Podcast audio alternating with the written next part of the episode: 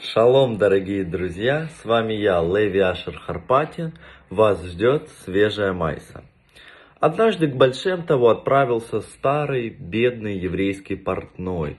И говорит Большемтову, да, цадик, когда у меня были маленькие деньги на пропитание, я не ходил никому за помощью, но сейчас у меня совсем нет денег, я не могу прокормить свою семью. Пожалуйста, помоги мне.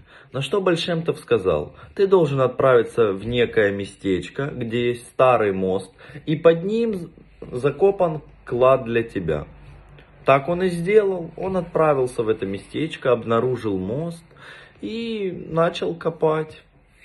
Позже он встретил, что в эту сторону идет еврей.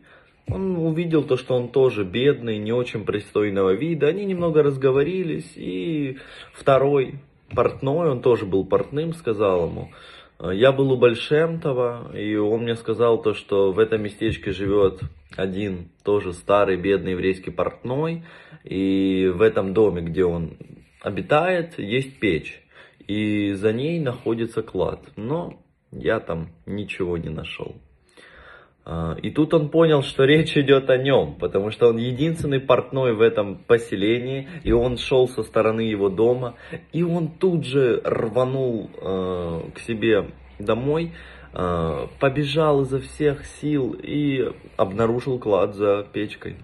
Он был очень рад, он счастлив, он понимал, что Большемтов ему помог, что он послал знак через этого еврея. И тут он понял то, что я клад нашел, у меня все хорошо.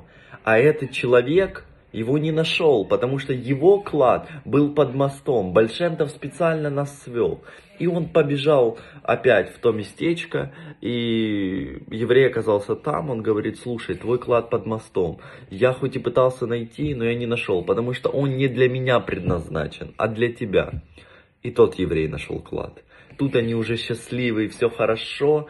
И пришла мысль в голову, а как нам их правильно разделить, а на что первое потратить, а как вообще, как правильно распорядиться. И они отправились к Большемтову. Большемтов говорит, у тебя дочь на выдане, а у тебя сын не женат.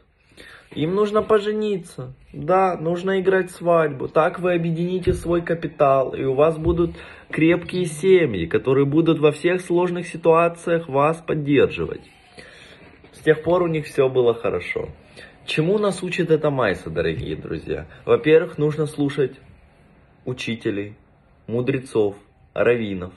А в-третьих, во-вторых, простите, а, мы всегда должны думать о ком-то, как тот еврей подумал о другом еврее, который не нашел клад.